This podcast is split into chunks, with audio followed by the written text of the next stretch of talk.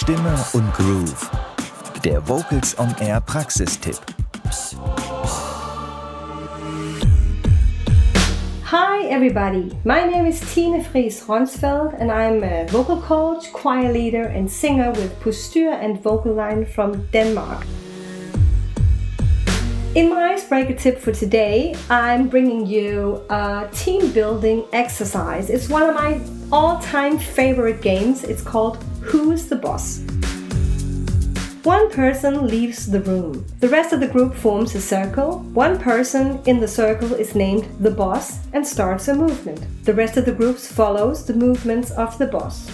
Once the movement is set in motion, the person who was outside the room enters again. Now, this person stands in the center of the circle and tries to figure out who is the boss and in charge of the movements.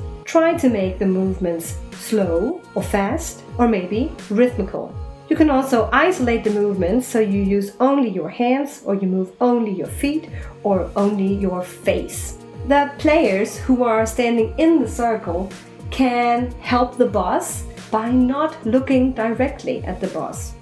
Or they can help the person in the center of the circle by doing exactly that, by looking straight at the boss, or in other ways, help the person in the middle figure out who the boss is. The faster you change the movements, the easier it is to figure out who is leading the movements. And the slower, well, then the more difficult it is. In the beginning of the game, the players who are standing outside the circle, most of the time helping the boss. But if it takes a long time for the person in the middle of the center to figure out who's leading the game, sympathies most of the time change. So the players who are standing outside in the circle will start helping the person in the middle instead. This is a particularly interesting point in the game.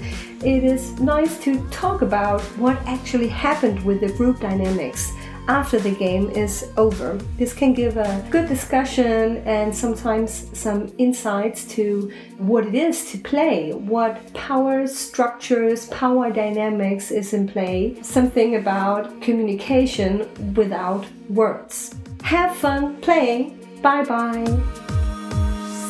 Das war Stimme und Groove. Der Vocals on Air Praxistipp.